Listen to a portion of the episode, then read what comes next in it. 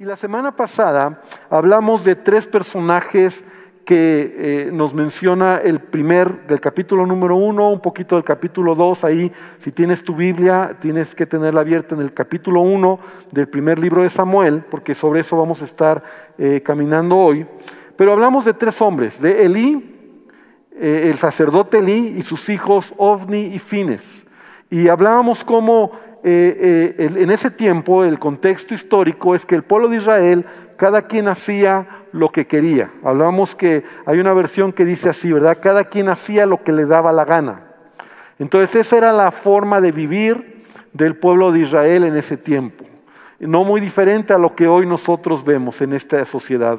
Cada quien hace lo que le da la gana. De hecho, así se nos, a lo mejor se nos enseñó a vivir, ¿verdad? Haz de tu vida lo que quieras. A ti nadie te tiene que decir lo que debes hacer. Haz lo que tú quieras. Si para ti está bien, entonces hazlo, disfrútalo. La vida es una. Al final, haz lo que te dé la gana. Y así vivía el pueblo de Israel. Y vivía obviamente mal, porque Dios no nos ha creado para hacer lo que nos da la gana, sino para hacer lo que debemos hacer.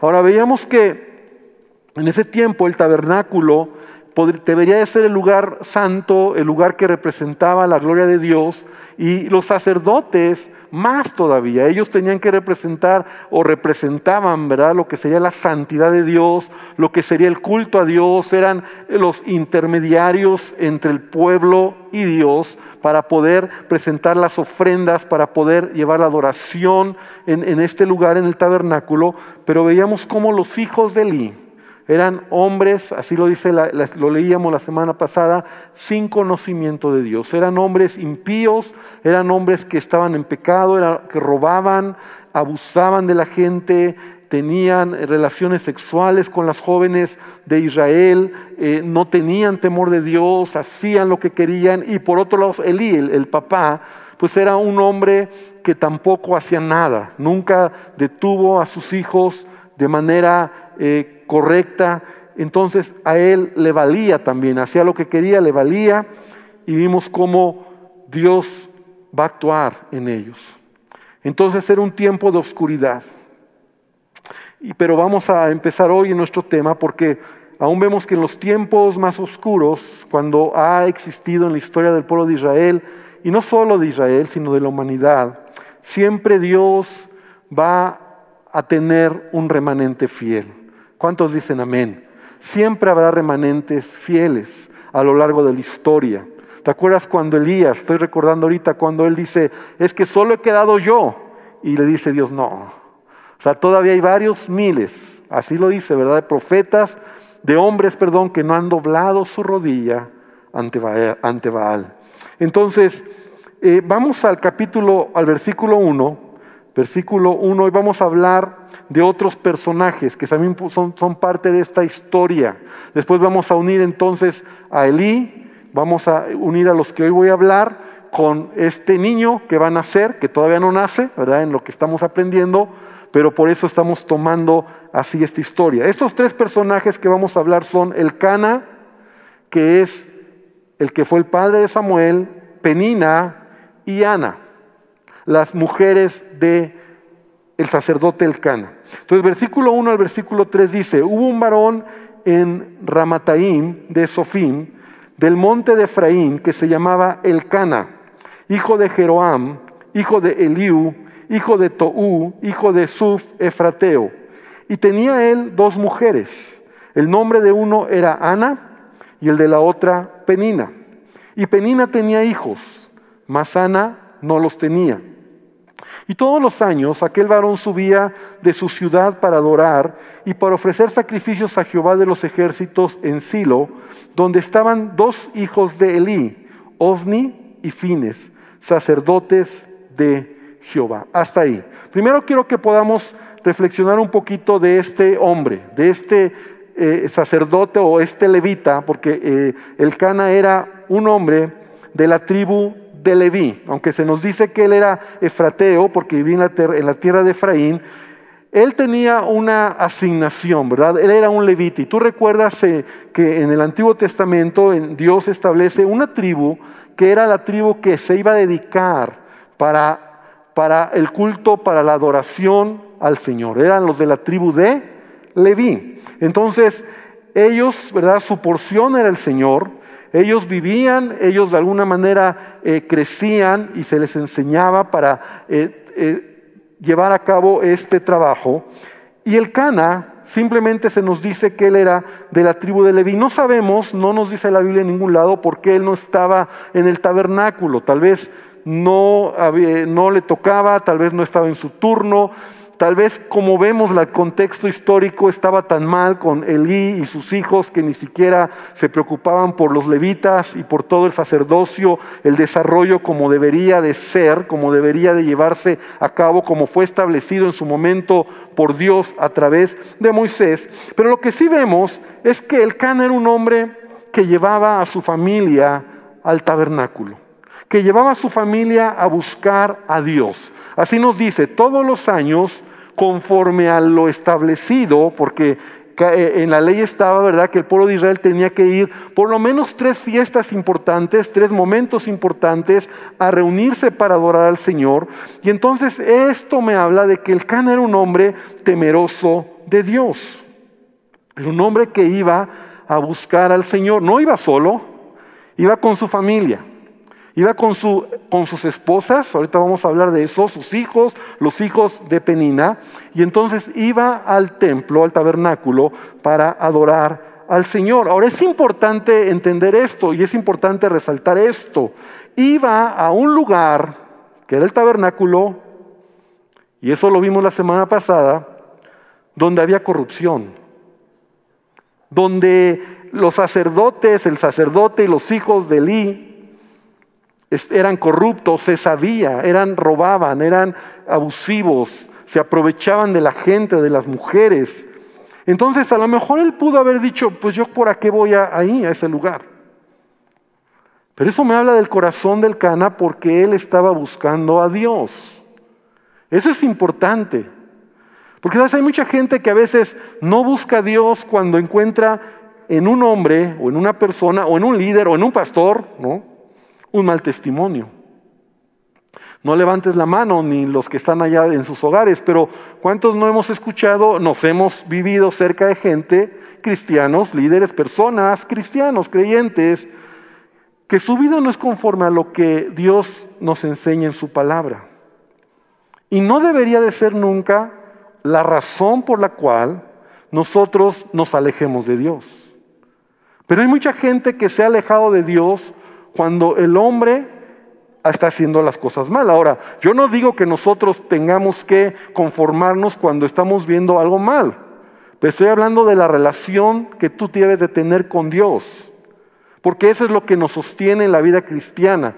La vida cristiana no se trata en una relación con una persona. Sí, gloria a Dios por aquellos que son nuestros mentores, nuestros pastores, la gente que nos impulsa, nos, nos bendice, pero al final mi relación tiene que ser con quién? Con Dios. Por ahí hay un pensamiento que dice, ¿verdad? Quien, quien se sale de la iglesia por culpa de un hombre, nunca entró a la iglesia por estar enamorado de Jesús. Porque cuando Jesús es el centro en tu vida, entonces tú puedes seguir adelante en tu caminar cristiano. Y a lo mejor me equivoco, pero yo creo que muchos de los que aquí están, o tu hermano que me estás escuchando, lo hemos vivido. Aunque hemos encontrado en el camino piedritas o piedrotas o rocas, no por eso nos vamos a alejar de Dios.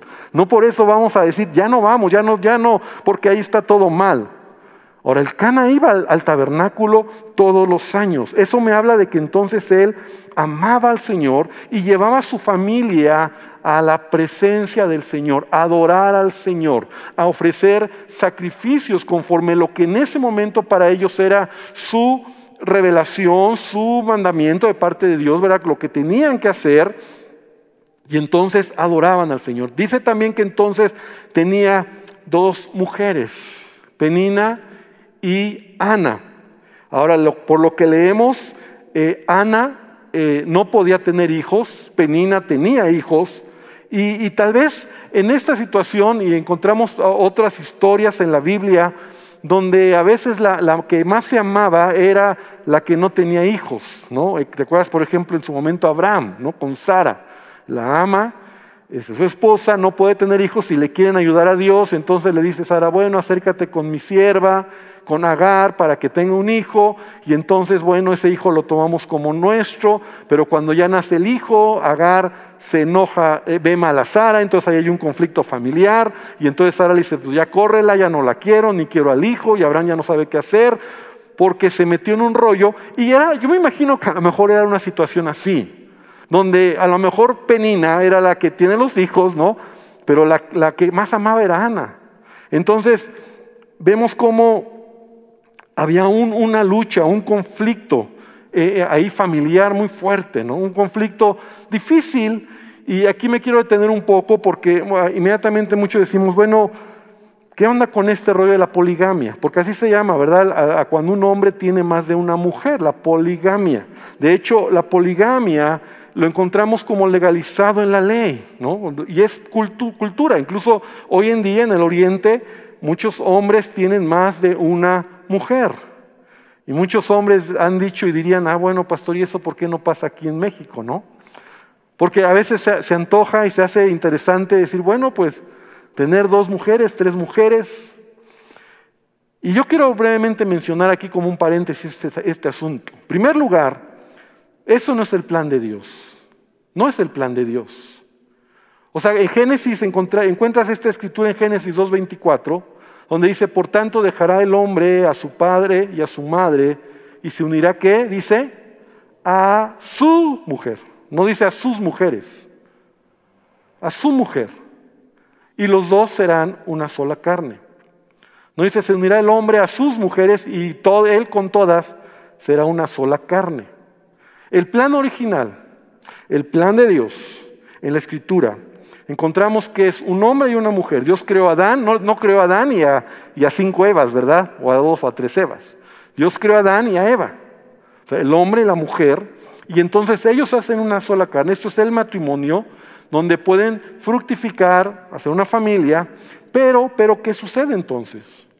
La necedad del hombre, el pecado del hombre. Es algo que nosotros debemos de entender. El hombre es necio.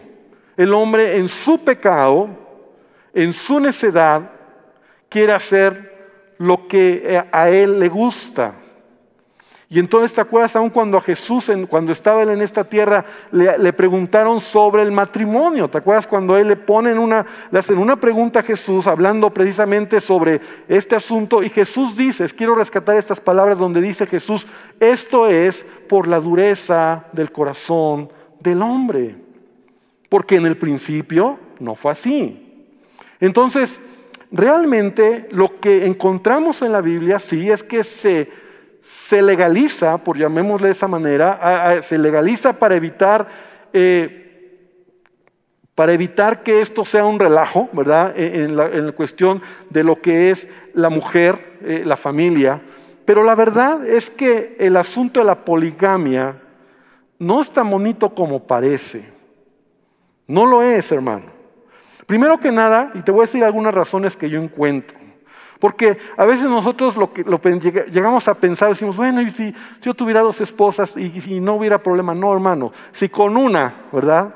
Los conflictos son a veces fuertes. Primero la humillación de la mujer. Yo lo he visto. O sea, en un contexto de poligamia, la mujer se humilla como una más. Es tratada como una más y, hay luchas internas de las mujeres, o sean dos, tres o las que sean, para obtener el amor del bendito esposo, ¿no? O sea, para ganar el amor del esposo. Eh, ¿Te acuerdas que así pasó en un momento con Jacob también, verdad? Con las esposas que eh, se querían ganar su amor y, y, esto hace un contexto bien feo y bien triste para la mujer, porque la mujer, la mujer está hecha para ser amada para ser valorada, así lo dice el apóstol en la, escritura, para ser amada, para ser tratada como vaso frágil y no como una más, como si fuera una más de varias, porque entonces ¿quién es la mejor? Y entonces aquí viene lo segundo, las luchas internas. ¿Qué es lo que le está pasando al Cana? El Cana está teniendo un conflicto con las dos mujeres que tiene, se están peleando ellas y lo vamos a ver ahorita más adelante, están conflictuadas porque una tiene hijos y entonces está humillando a la que no tiene hijos y la que no tiene hijos está llorando, está sufriendo porque no tiene hijos, pero es la amada por el cana, pero la que tiene hijos tal vez lo que quiere es el amor del cana y entonces hay un conflicto muy fuerte. Luego imagínate en una familia donde hay poligamia, ¿no? donde hay dos esposas, varios hijos, los conflictos entre los hijos. ¿No? O sea, la educación. El que, el que cuidado y te metas con el hijo de la mamá del otro hijo, ¿no? De la otra mamá. O sea, eso sería súper complicado. Si cuando el abuelito o la abuelita se están queriendo meter, que no debe de suceder, ¿verdad? Se quieren meter en la educación de los hijos, que son tus nietos. O sea, hay conflictos, hay problemas o alguien más. Imagínate dos mamás, tres mamás, donde hay hijos y entonces una quiere meterse, otra quiere opinar. Eso sería eso sería muy difícil, eso sería muy complicado. Porque aún la ley también establecía, ¿verdad?, que una de las responsabilidades del hombre que tenía dos mujeres o más de una mujer, tenía que cubrir la manutención de las esposas y de los hijos. Y ahí ya a muchos no les gusta, ¿verdad? Ah, bueno, pastor, pues claro, o sea, eso es lo que dice la ley. O sea, si tú vas a tener dos esposas, tres esposas, vas a cumplir en partes iguales para todas. Y eso, con uno, con una y hijos, tú sabes lo que es, el trabajo y la dedicación. Entonces, no es tan bonito como parece. Es, una, es un contexto de, de, la familia, ¿verdad? Un modelo de familia que no es el plan de Dios que no es, eh, que no es como que eh, este, la lotería que se sacó el hombre de tener varias mujeres, no.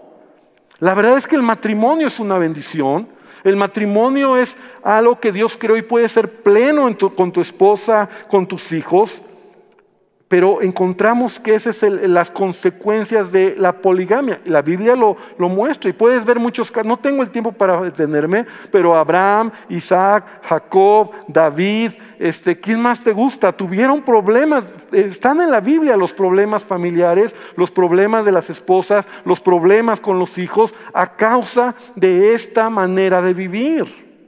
La Biblia no nos va a, engañar, no es un libro que nos habla solo de gente, hombres y mujeres santos, en el sentido de que nunca se equivocaron, nos demuestran sus debilidades y también nos demuestran sus fortalezas, y sí, sobre todo es la gracia de Dios, pero nosotros debemos de entender eso. Y finalmente yo diría la poligamia se podría aplicar cuando las leyes del gobierno lo permitan, o sea que en este país está no está permitido, ¿verdad? Yo, nos ha tocado ir a Israel y en una ocasión hemos ido a Egipto, por ejemplo, lugares donde está permitido la poligamia. Hemos estado en lugares donde un hombre nos dice, les presento a mis esposas, ¿no? Una vez cuando estuvimos ahora en África, un hombre tenía como, como 10 esposas, ¿no? Fuimos a una tribu, la tribu Masao, Masao, algo así, y este cuate tenía como 10 esposas y era un terrenote que tenía como como 10 casitas donde tenía cada mujer, ¿no? No es el, orden, no es la manera. Porque tú lo ves y ya de entrada tú dices, esto no es correcto, no es así. Porque la mujer es solo un objeto, es humillada, no es correcto. Entonces, vamos a, regresar a nuestro tema, ¿verdad? Porque tenemos que, que avanzar. Entonces vemos que el Cana amaba a Dios, eh, tiene problemas familiares, Trae aquí a las dos mujeres que se están peleando, están enojadas, pero él tiene la determinación de buscar a Dios en medio del conflicto familiar. Lo voy a repetir. El Can es un hombre que tiene la determinación de ir a buscar a Dios en medio del conflicto familiar. Los conflictos familiares son parte de la vida o no. Sin embargo, nunca los conflictos familiares deben de ser un obstáculo para buscar a Dios. Encontré un pensamiento que me gustó. Si las devociones de una familia no tienen fuerza bastante para poner fin a las divisiones, que al menos las divisiones no tengan vía libre para impedir las devociones. Es como un un lenguas, pero si lo oyes después, está interesante. Si las devociones de una familia no tienen fuerza bastante para poner fin a las divisiones, que ese debería de ser el propósito del Evangelio, ¿no? poner fin, pero si ya todavía no, pastor, mi esposo no cambia, mi esposa no cambia, mis hijos no cambian, ok, al menos que las divisiones no tengan vía libre para impedir las devociones. Porque en ese camino Dios va a actuar en tu familia. Dios va a actuar en tu esposa, Dios va a actuar en tus hijos, Dios va a actuar en lo que Él está trabajando y que tú no lo ves hoy. Muchos creyentes se quedan a la mitad porque, ah, no, pues como no cambia, como no quiere, entonces ahí muere. Ya ni voy a la iglesia y no es así. ¿eh? Vemos un hombre decidido, vemos un hombre que busca al Señor, aunque trae aquí a las dos. Y a lo mejor el problema era cuando venía, ¿te acuerdas que antes cuando llegaban al tabernáculo pues era caminando a lo mejor en las caravanas y ahí es donde se encontraban las mujeres y todo el camino pues se venían agarrando y esta ya sabía que le iba a dar más a Ana y entonces se peleaba, se enojaba, se disgustaban, empezaban a tener conflictos hasta que llegaban y regresaban. A lo mejor ya en casa cada quien tenía su casa, ¿no? Tenía su en paz. Pero entonces el Cana era esta clase de hombre. Ahora, Penina, ¿quién era Penina? ¿Verdad? Ya vimos que es una mujer es una mujer fea. Es una mujer que no me refiero al externo, no dice la Biblia que era fea físicamente, sino me refiero por dentro. ¿Por qué? Porque humillaba a Ana. Mira lo que dice el versículo 6 y versículo 7, primero Samuel. Y su rival la irritaba. Fíjate cómo lo menciona ya la Biblia.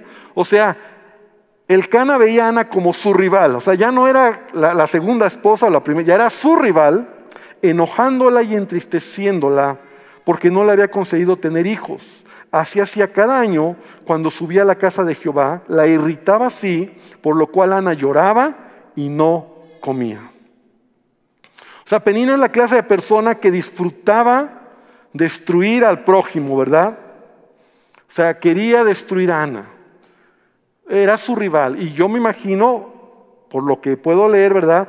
Que en su corazón ella lo que quería era pisar a Ana y machacar a Ana y que sufriera.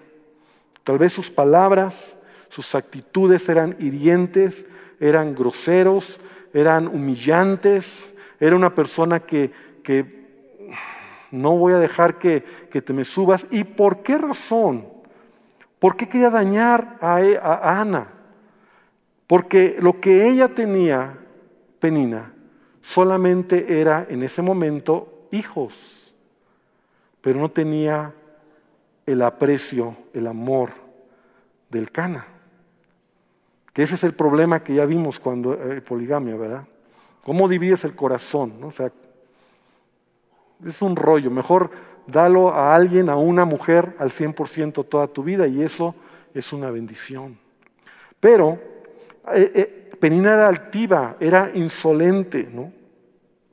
Entonces encontramos que ella lo que quería era destruir a, Penina. Ahora, Ana, ¿verdad? Tengo que avanzar, que también ya vimos que era la esposa de Alcana, pues no tenía hijos. No nos dice que fuera estéril, curiosamente. Tal vez es lo mismo, ¿verdad? Pero no dice particularmente era estéril, nos dice no podía tener hijos.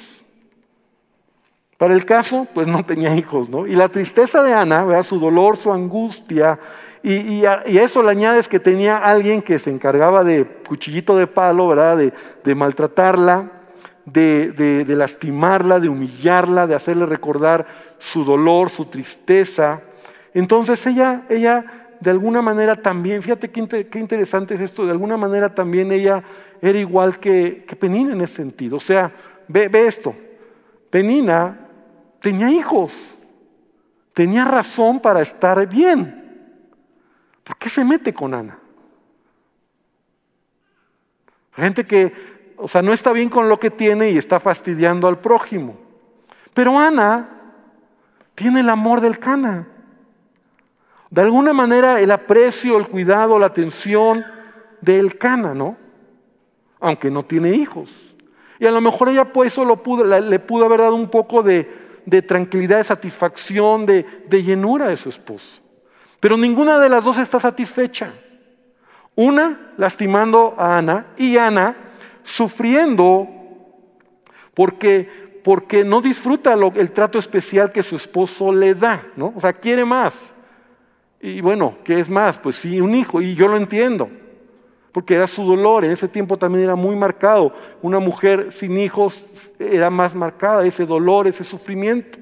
Entonces dice el versículo 4 y 5 que cuando llegaba el día en que el Cana ofrecía sacrificio, daba a Penina su mujer y a todos sus hijos y a todas sus hijas cada uno su parte. Esto es interesante, ya hablamos de, que la poligamia exigía que el hombre fuera proveedor y que cubriera a todos, ¿no? Pues lo hacía el Cana, ¿no? él daba a las dos mujeres, a los hijos, a todos les daba su parte, pero Ana dice que le daba una parte escogida, porque amaba a Ana aunque Jehová no le había conseguido, tener hijos. Entonces, eh, eh, también estaba mal, estaba mal Ana, ¿no? Entonces, el Cana trata de consolarla, ¿no? En el versículo número 8, que el, Cana le dice a Ana, ¿no?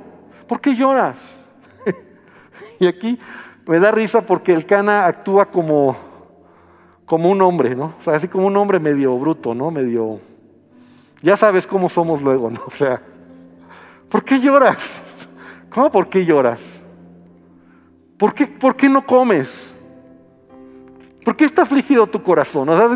como diciendo Lana, ¿cómo por qué? no es lo que no tengo hijos. ¿No te soy yo mejor que diez hijos? o sea, ve como el cana, ¿no? Así como diciéndole, todo está resuelto, ¿no? O sea, Así somos a veces los hombres, ¿eh? o sea, a veces así actuamos. Pues, todo está bien, o sea, la mujer se está colgando en la lámpara, ¿no? Y a mí me pasa, nos pasa tanto cuando ministramos matrimonios, ¿no? Y, ah, pues, la, mujer se pone a llorar y el hombre hasta dice, yo no fui, ¿no? y él es el responsable de todo el rollo, ¿no? pues si todo está bien, yo le dije que la amaba cuando me casé hace 20 años y no he cambiado de opinión, ¿no? la sigo amando. No se lo digo siempre, pero pues yo se lo dije hace 20 años y sigo en lo mismo, ¿no? O sea, así somos a veces de, de brutos, ¿no? Como hombres, ¿no? Sí. Y así está este, el cana, ¿no? ¿Por qué lloras? ¿Por qué tienes hambre? ¿Por qué no comes? ¿No te soy yo mejor que 10 hombres? O sea, que 10 hijos, perdón. Y, y Ana así como, la verdad es que lo único que salva al Cana aquí es que sí la amaba, ¿no? Que sí la amaba, aunque no sabe cómo, cómo llegarle, ¿no? Y a lo mejor si le hubiera llegado desde el otro lado más sentimental, pues igual y tampoco, porque a veces pasa así, ¿verdad? Pero finalmente, esto, esto es un conflicto que está ahí. Y también tenemos que rescatar algo de aquí, ¿no? Y ya el tiempo me está ganando. Denme unos minutitos más para avanzar rápido. Aquí vemos otro, otro punto importante, porque esto pasa en la vida, ¿no? Y la pregunta sería, ¿por qué? ¿Por qué a la buena o a Ana, la que tiene un buen corazón, le va mal? Y a la mala, ¿no? que es el que es Penina, pues se le dieron los hijos, tiene hijos. Y a veces nosotros así vemos la vida, ¿no? ¿Por qué a esa persona, si era tan buena, le sucedió eso? ¿No te ha pasado? ¿Por qué él? ¿Por qué si era, él era, era el mejor hijo de todos y, y fue el que le sucedió esto? Hubiera pasado al peor de los hijos. Esta historia está así. Eh, eh, ahora detente a pensar, ¿no? O sea, eh, parece como que en este momento, en la historia que, que tenemos aquí, ponemos un alto y parece como que todo está feo, ¿no? O sea, Ana está sufriendo, está dolida, el, eh, Penina tiene el pie encima de Ana y como victoriosa porque ella tiene los hijos y, es mejor. Y vemos a un hombre que pues no sabe ni qué onda, ¿verdad? Quiere tratar de ayudar, pero pues la riega. Entonces, debemos de entender esto. En la vida, hermanos, nosotros vamos a pasar momentos que no entendemos, pero no es el final de la historia. Repite conmigo, no es el final de la historia. Si así nos quedáramos hasta aquí, a lo mejor sí nos quedamos con un mal sabor de boca, pues porque sí está fea la situación. Pero sabes, si nosotros vemos el hilo que vamos a ir estudiando de la vida de Samuel, ¿no? Ana está próxima a ser la madre de un niño que se va a convertir en el profeta, juez, y sacerdote que va a establecer la monarquía en Israel, que va a traer un cambio en toda la historia. ¿Y sabes qué es interesante? Penina no vuelve a mencionarse en la historia. Hasta ahí llegó su participación. Así es la vida, hermanos. Cuando a veces hay momentos que tú encuentras en tu vida que no son justos, es que no es justo, es que ¿por qué? Acuérdate, no es el final de la historia. Si tú actúas correctamente, si tú haces lo que Dios quiere, si tú sigues avanzando en fe creyendo que Dios tiene el control, yo te lo digo porque la palabra de Dios lo dice, Dios va a glorificarse en tu vida. Dios va a actuar en tu futuro, Dios va a actuar en tus circunstancias, porque a veces cuando nosotros nos encontramos con interrogantes que son injustas, que no tenemos respuesta, que al bueno le va mal y al malo, al bueno le va mal y al malo le va súper bien, ¿verdad? Que al, al gandaya se queda con todo, o, o sea, lo que quieras. No es el final de la historia. Dios todavía está trabajando. Tú y yo lo podemos ver en perspectiva porque conocemos la historia. Pero en ese momento la cosa está fea. Una mujer que no tiene hijos, una mujer que está dolida, que está lastimada. Y sabes qué, hermano, en todo lo que pasa, Dios lo usa para nuestro bien. Porque aún yo puedo ver que en todo esto Dios está tratando el corazón, el dolor de Ana, está tratando con la vida de Ana. Está tratando con la que va a ser la madre de Samuel, que la tiene que empujar a un punto de, de quiebre en su vida, donde después de, de, lo que el Cana le dice, ¿verdad? ¿Por qué lloras? Pues mira, yo te amo, eh, yo te quiero. Eso de alguna manera la empuja, porque si lees el detalle, ya no tengo el tiempo, pero si lees el detalle, ella no quiere ni comer, ella no tiene hambre. Después de estas palabras que el Cana le dice, dice que comió un poco y lo que ella hizo fue ir a buscar a Dios. Lo que ella hizo fue ir a buscar la presencia de Dios. ¿Sabes? Fue el punto para Ana, fue el punto de quiebre para Ana, para que entonces ella pudiera llegar y Dios lo estaba usando. Repite conmigo, todas las cosas ayudan a bien. Dios usa todo, hermano. Dios usa quebrantos, Dios usa dolores, Dios usa interrogaciones, Dios usa momentos que no sabes, porque Dios está formando nuestro corazón. No es que te quiere ver sufrir, no es que ya se terminó la historia de tu vida, no es como que dices, ¿por qué aquí? Si aquí a lo mejor la cosa no está fea, pero tú no sabes que eso es parte de un plan, de un propósito. Él está fraguando en tu vida, Él está fraguando en tu corazón, Él está trabajando para que tú camines y te lances algo que a lo mejor no creías que lo ibas a lograr. Y entonces, Ana, después de este momento de crisis, de este momento de, de, burla, de crítica, de llorar, de no comer, se encuentra ante una decisión y esa decisión es voy a buscar la presencia de Dios. ¿Sabes? Por eso la palabra de Dios dice en Gálatas 6:9, no nos cansemos pues de hacer el bien no nos cansemos. Esa palabra es un constante. Esa palabra es que aunque las cosas no sean como quieres, aunque haya interrogantes, aunque haya,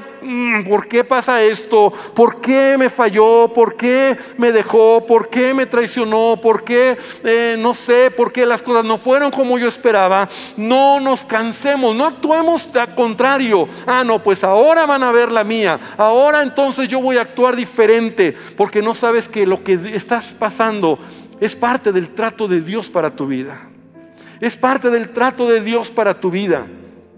Y entonces en el contexto que estamos leyendo, Ana se acerca para buscar a Dios.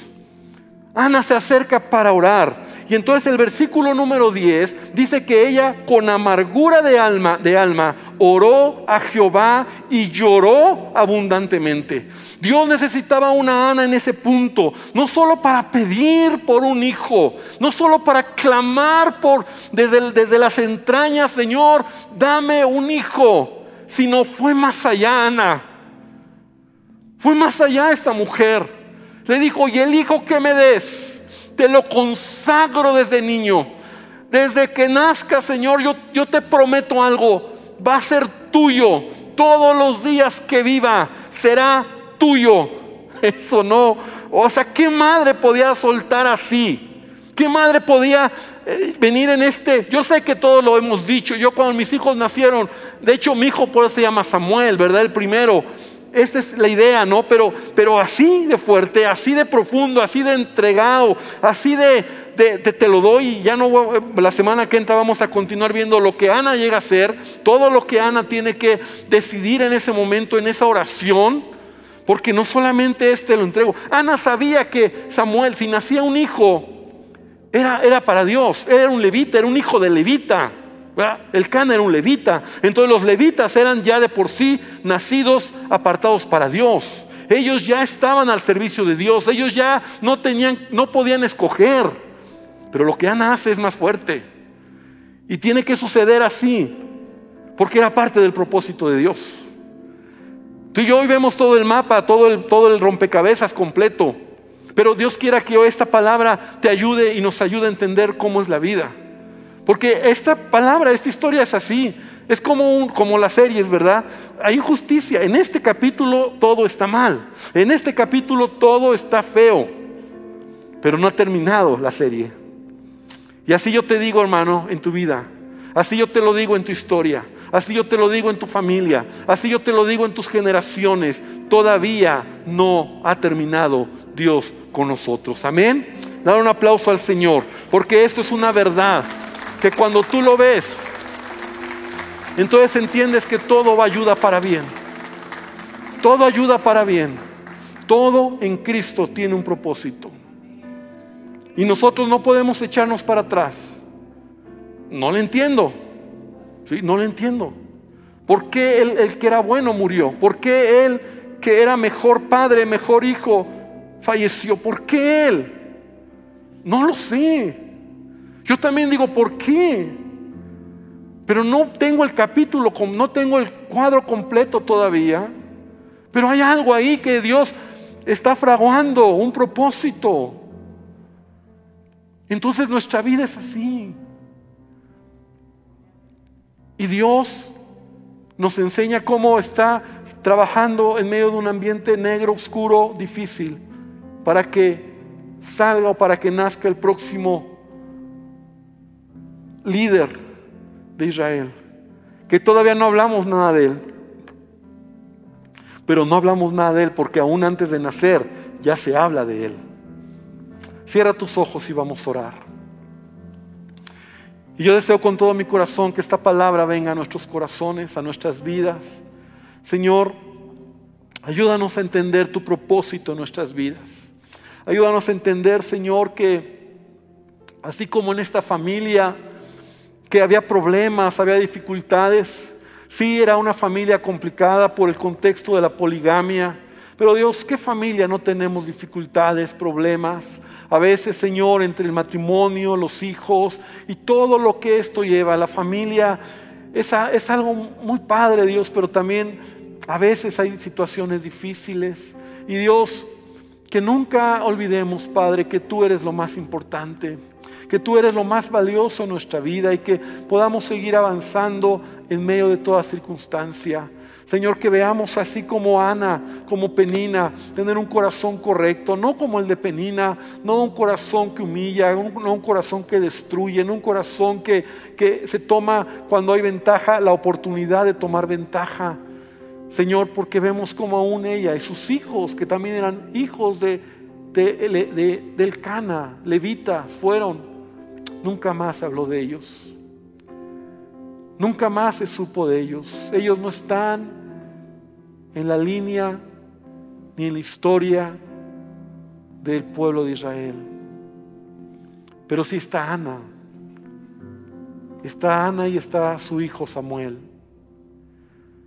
Quien tú, Dios, estás preparando para que después de que Alcana y, y Ana pudieran concebir a ese pequeño, tú lo estás preparando para traer bendición al pueblo de Israel. Ayúdanos a entender que hoy, lo que hoy estoy viviendo no es el final de mi historia.